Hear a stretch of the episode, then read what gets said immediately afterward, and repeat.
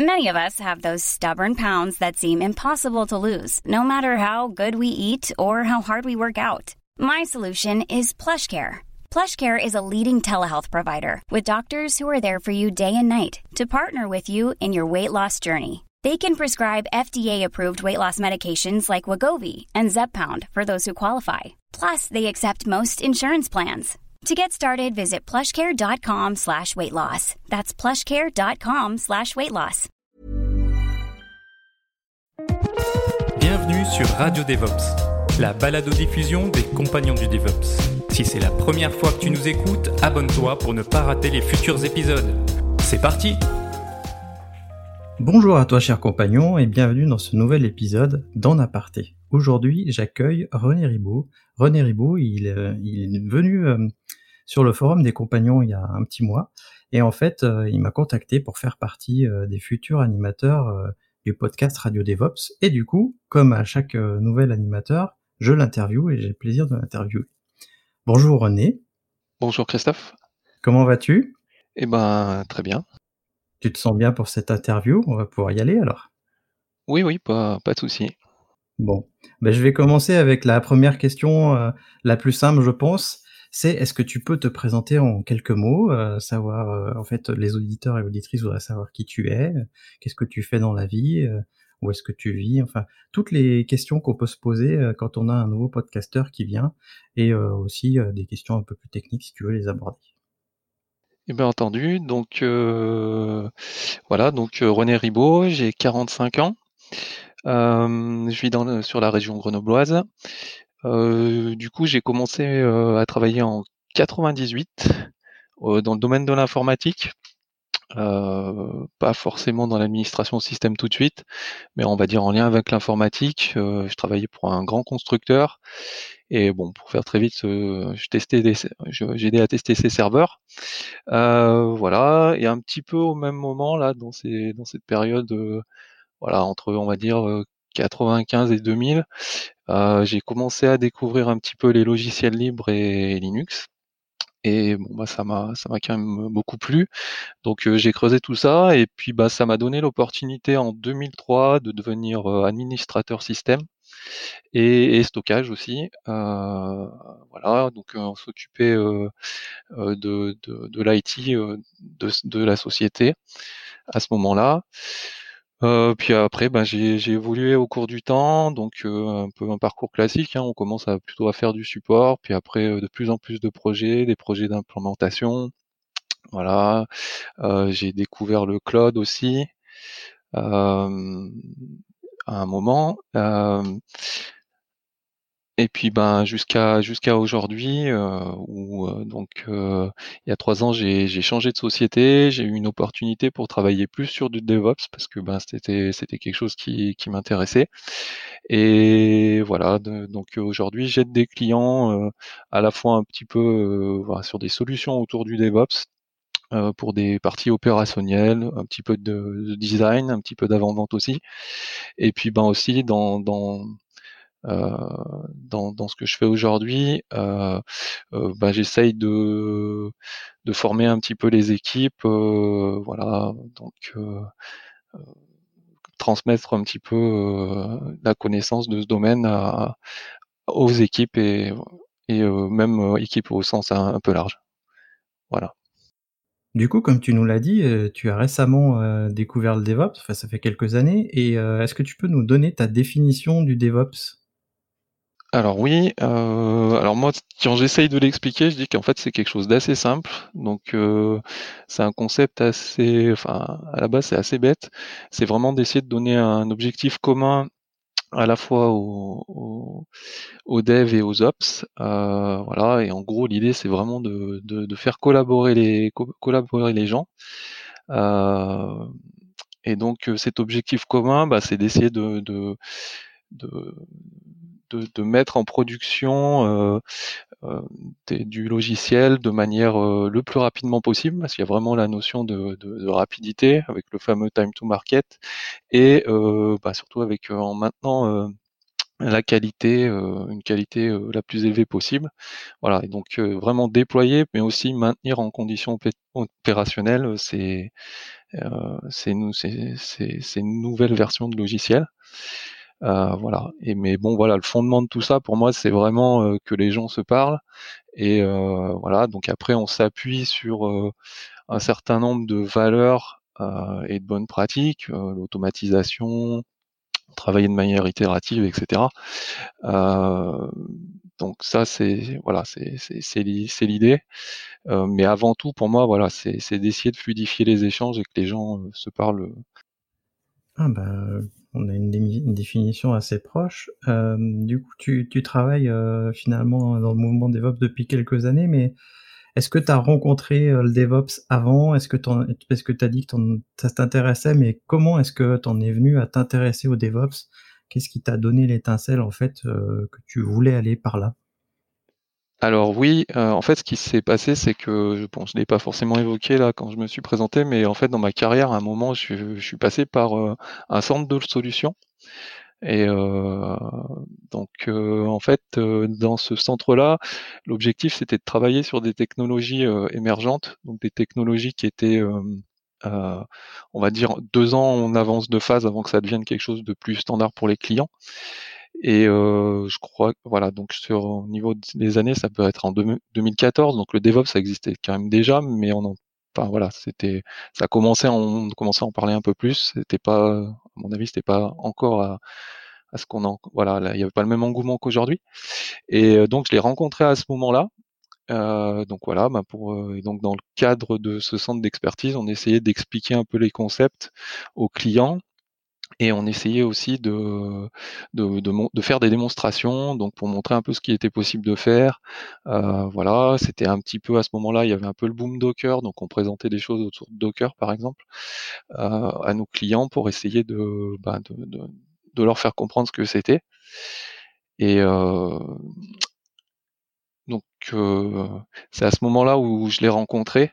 Et euh, voilà, après ça restait à ce moment-là, ça restait des démos et et moi je voulais à un moment, bon voilà, pour différentes raisons, j'ai dû changer d'activité et j'ai souhaité revenir sur quelque chose d'un peu plus opérationnel par la suite en étant plus impliqué que, que, de faire des démonstrations.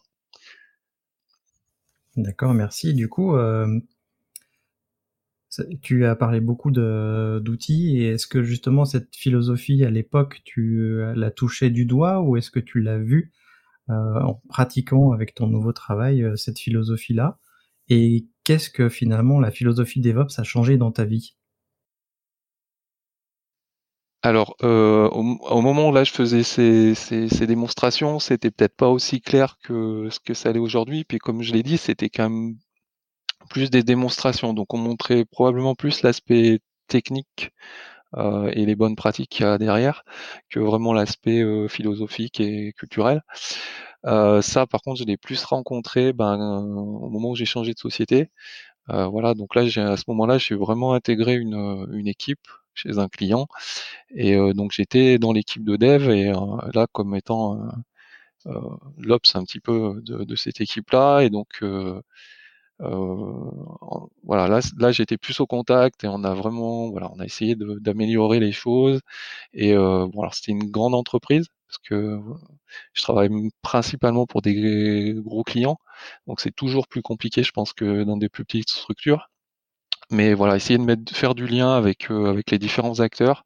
Euh, donc c'est plus à ce moment-là où, où j'ai rencontré, on va dire, plus le principe euh, et, et, plus la, on va dire la, culture. En fait, moi j'ai été vraiment surpris parce que quand tu es arrivé sur le forum, tu t'es présenté et puis tout de suite, je crois le même jour, en fait, tu m'as contacté en privé et tu m'as demandé si tu pouvais participer au podcast. Alors du coup, moi j'ai plusieurs questions. C'est Déjà, comment est-ce que tu nous as connus? Qu'est-ce qui t'a encouragé à rejoindre les compagnons? Et surtout, qu'est-ce qui t'a donné envie de participer à l'animation d'un podcast euh, comme Radio DevOps, justement? Alors, il y a, deux choses, en fait. Euh, donc, il y a un premier enfin, je, suivais euh, sur Twitter, je suivais un certain nombre de personnes et il y a quelqu'un qui a relié un de tes articles où tu parlais de, AWS et, de pourquoi il fallait les éviter, on va dire, pour faire pour faire pour faire vite. Et donc donc cet article-là, j'ai, enfin voilà, j'ai, pas fait tout de suite le lien avec le forum, etc. Parce que ben en fait j'écoutais aussi un petit peu le, podcast. Et puis ben voilà, donc après j'ai fait un peu l'association et puis j'ai dit ouais, en écoutant le podcast, c'est, c'est, c'est, c'est vraiment intéressant. Et puis j'ai eu, je me suis dit ça serait voilà, il y a un moment je me suis dit ça, ça serait pas mal d'essayer d'y participer. Euh, peut-être que j'ai des choses euh, qui seraient pas trop, qui seraient peut-être intéressantes à dire. Et euh, ben du coup, voilà, je, je, savais pas si c'était possible. J'ai dit ben euh, ben, en retrouvant ton nom, je me suis connecté au forum et puis on est rentré en contact via le forum et voilà je, pour demander un petit peu pour demander voilà si, je pouvais participer à ce podcast. En effet, le podcast, il est ouvert, les gens peuvent nous rejoindre s'ils en ont envie. On cherche toujours des animateurs, euh, des nouveaux animateurs qui peuvent nous aider à, en effet proposer soit des nouveaux thèmes, soit des nouvelles manières de voir les choses, peut-être revisiter d'anciens thèmes qu'on a qu'on a abordés. Donc ça, c'est pas un problème. Donc si toi aussi, cher Pouk compagnon, tu veux participer au podcast, ben, contacte-moi. Et alors, j'ai été attiré par un truc particulier dans ta dans ta présentation. J'ai j'ai vu qu'en fait, tu organisais une, mini-conférence sur les logiciels libres à, Grenoble, qui s'appelle la FlossConf, si je me trompe pas. Est-ce que tu peux nous en dire plus de déjà comment ça se passe, puis comment t'en es venu à organiser une conférence comme ça avec d'autres personnes, peut-être, à moins que tu sois tout seul? Alors non, non, je suis pas tout seul, donc euh, c'est la FlossCon. Euh, donc en fait, euh, non, je suis en principe, on est trois en fait, trois collègues. Et donc, alors pourquoi on a, on a démarré cette conférence? Bah, Je pense qu'on est un peu tous convaincus par le logiciel libre. Puis bah, c'était une manière un petit peu de, de, redonner un petit peu à la communauté, de faire, de faire connaître les logiciels libres. Et alors c'est une convention, une, une, convention sans, sans, sans prétention, hein, c'est tout petit pour l'instant. On l'a fait, on l'a, on l'a fait l'année dernière, ouais, pardon, l'année dernière, oui. Et euh, et euh, on voulait le refaire cette année. Bon, avec euh, le Covid, c'est un petit peu compliqué. Et en fait, euh, ce qu'on essaye de faire, donc c'est la dernière fois qu'on l'a fait, on a fait un événement sur trois jours, avec un premier, une première journée plutôt dédiée au grand public. Voilà, donc on était dans un lieu où on accueillait du, du grand public et euh, euh, donc des sujets, voilà, présentation par exemple de logiciels libres, donc euh, de cette journée-là, ben il y a eu deux événements assez sympathiques. C'est par exemple il y a euh, je crois que c'est Vincent Pinon qui est le, euh, la personne qui développe, enfin qui est dans la core team du développement de KDE Live. Et donc il est venu un peu nous parler de KDE Live par exemple, donc c'était très intéressant. Puis c'était aussi intéressant de discuter avec côté développeur, pourquoi il le faisait, etc. Et puis euh, cette journée-là, il y avait un autre, euh, une, autre, une autre présentation un peu marquante, c'était euh, Omar Radio. Donc c'est des, c'est des jeunes qui, qui ont monté toute une solution pour, euh, pour faire de la, pour faire de la radio. Euh, voilà, ils s'installent et voilà, ils peuvent mettre en place une, je sais pas comment dire, une mini radio très rapidement et commencer à émettre euh, sur des événements de manière ponctuelle. Et donc, euh, enfin, c'était très intéressant. Donc ça, c'était le contenu de la première journée. Euh, la deuxième journée, on l'a fait plutôt dans le cadre euh, entreprise. Donc euh, on a voilà. Donc là, on était, euh, c'est ma société qui a accueilli, qui nous a mis une salle à disposition. Et puis ben, on a partagé, voilà. Donc on a fait venir différents acteurs de, on va dire des voilà des sociétés autour de Grenoble euh, qui font du libre donc parce qu'on a quelques sociétés intéressantes qui font ça. Et donc on les a fait intervenir pour qu'ils présentent leurs solutions voilà. Puis ben il y a eu euh, des, présentations plus à caractère professionnel. Et la dernière journée, on a eu la chance d'avoir une belle salle qui s'appelle La Source et qui est à Fontaine. Donc c'est dans l'agglomération grenobloise. Et, et là, bah, on l'a dédié cette journée-là un peu plus ouverte sur les thèmes au niveau de l'administration. Et donc donc, donc dans ce cadre-là, voilà, des, des, sujets plus liés aux communautés de communes, etc. Donc on a fait, et dans les deux faits marquants qu'on a réussi à faire ce jour-là, il y a eu une table ronde avec le maire de Grenoble, euh, voilà, pour connaître un peu sa position sur les logiciels libres, etc. Puis il y avait d'autres élus de, différentes, de différentes communes qui sont venus échanger avec lui. Et puis, euh, on a terminé un petit peu cette journée-là en présentant, en présentant un film de Philippe Borel euh, sur le logiciel libre, dont le titre m'échappe à l'instant, mais euh, voilà, on a fini par une projection.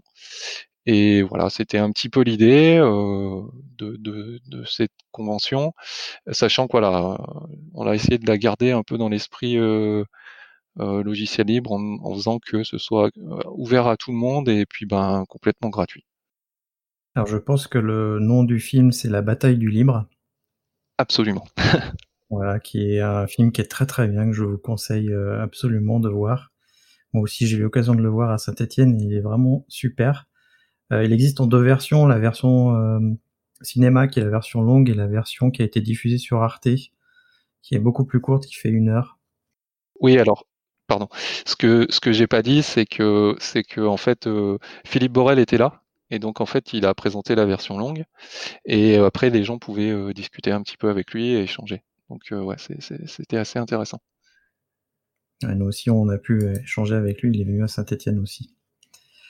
Alors du coup ça m'évoque plusieurs questions. la première, est-ce que ça t'a plu d'organiser cette conférence? Est-ce que tu du coup, tu as envie de le faire, mais plutôt en visio parce que le Covid euh, n'aidant pas à se retrouver euh, physiquement?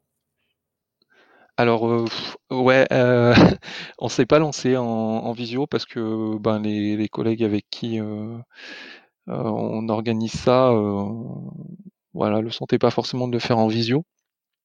Peut-être à tort, on va peut-être être obligé, si on veut le continuer, si on veut le refaire, euh, peut-être euh, être obligé d'en passer par là. Mais, mais non, non, il y a, voilà, cette année, on a, bah, on a un peu abandonné l'idée et on verra l'année prochaine. Euh, après, oui, c'est intéressant de. Donc pour l'instant, c'est tout petit, hein, on n'a pas pas beaucoup de public, donc c'est c'est c'est c'est assez facile à organiser, même si bon, ça donne quand même, même si ça reste petit, ça donne tout de suite un petit peu de, travail. Euh, même pas mal de travail pour euh, pour que pour que ben, pour que ça marche et puis que les gens soient contents quoi. La deuxième question que j'ai, alors je précise aux auditeurs qu'on enregistre ce podcast le 11 septembre parce qu'il va probablement pas sortir en septembre, mais le 22 septembre à Nantes, il y a les euh, rencontres régionales du logiciel libre. Et ma deuxième question, c'est est-ce que vous avez pensé justement à, à prendre contact avec le PLOS Rhône-Alpes pour euh, voir si euh, un rapprochement entre les rencontres régionales du logiciel libre et vous était faisable, ou est-ce que c'est pas quelque chose qui, qui vous a traversé l'esprit ou qui vous intéresse? Alors euh, en fait oui, on est déjà en contact avec le PLOS RA et voilà donc ils nous ont un petit peu aidé financièrement. Merci à eux. Et euh, non, pour l'instant, c'est, enfin oui, on, on, en a un petit peu parlé euh, d'essayer de faire des choses un peu communes. À un moment, on voulait aussi, euh, on avait parlé aussi un peu avec les RMLL. moi, on avait essayé d'en discuter un petit peu aux dernières qui étaient à Saint-Étienne, si je ne dis pas de bêtises. Non, ça date peut-être un peu ça, mais voilà. voilà, donc j'étais allé faire une présentation donc à ce moment-là et on a essayer d'échanger, mais par contre, c'est euh, voilà, c'est un peu compliqué. Euh, c'était un peu compliqué, donc euh, on n'a pas forcément. Enfin voilà, pour l'instant, on se sent pas de faire quelque chose d'aussi important. Alors, je regarde, en effet, il y a eu des RMLL à, Saint-Étienne en 2017, mais les dernières étaient à Rabat, au Maroc. Et je me rappelle qu'à Saint-Étienne, j'ai pas pu y aller parce que j'étais hospitalisé et ça m'a ça m'a un peu déprimé, mais bon, c'est bien dommage. Bah, Ouais, on aurait peut-être pu se rencontrer à, à ce moment-là. Ouais, mais je pouvais vraiment pas euh, me déplacer, donc euh, j'ai pas pris le risque euh, de me déplacer. Eh ben écoute, je te remercie. On arrive vers la fin du podcast. J'ai une dernière question avant de clôturer. Est-ce que tu as un livre, un article ou une conférence à conseiller à nos auditrices et auditeurs? Sur n'importe quel sujet, hein, pas forcément tech, hein, ce, que, ce que tu as envie de partager Waouh, alors euh, pas forcément réfléchi à cette question avant. Euh, ouais, pas, ouais, alors ce sera peut-être pas tout à fait la, réponse à ta question. Euh, moi, je, ben, je pense que c'est pas mal d'encourager un petit peu la presse, euh, la presse euh, magazine papier un petit peu. Donc, on a les éditions Diamond, là, par exemple, qui font, du beau boulot là, avec qui sortent des, bouquins intéressants. GNU Linux France, euh, Hackable, euh, voilà. Donc, euh, bon, je pense que malheureusement ça, a un coût et c'est vrai que c'est des magazines qui, je comprends, qui peuvent être un petit peu chers, mais il y a, pour moi, il y a quand même, enfin, c'est justifié, il y a quand même une vraie qualité rédactionnelle et vraiment des, des choses assez sympas. Donc euh, voilà, si je pense que c'est bien de d'aussi euh, regarder un petit peu cette, cette, cette presse-là parce que je pense qu'elle le mérite et, et, puis ben ça, je pense que ça, ça, aide à les soutenir. Je mettrai le lien dans la description de l'épisode et euh, sur la chaîne YouTube aussi. Euh, bah, écoute, je te remercie. On arrive à la fin du podcast et je dis au revoir à toutes les auditrices et auditeurs et je vais te laisser le mot de la fin. Eh ben, merci de m'avoir écouté et puis ben, euh, je pense que ce serait, si vous voulez continuer l'échange ou discuter, je pense que venez sur le super forum des compagnons du DevOps.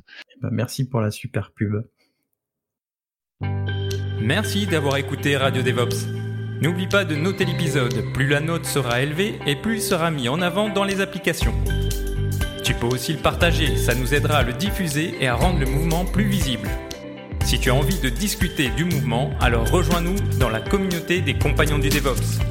À bientôt La balado-diffusion des compagnons du DevOps est produite par l'Hydra.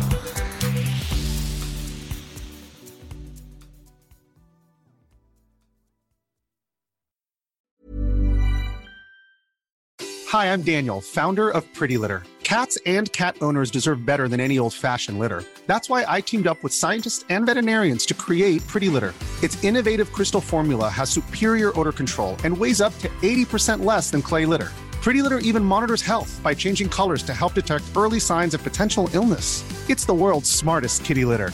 Go to prettylitter.com and use code ACAST for 20% off your first order and a free cat toy. Terms and conditions apply. See site for details.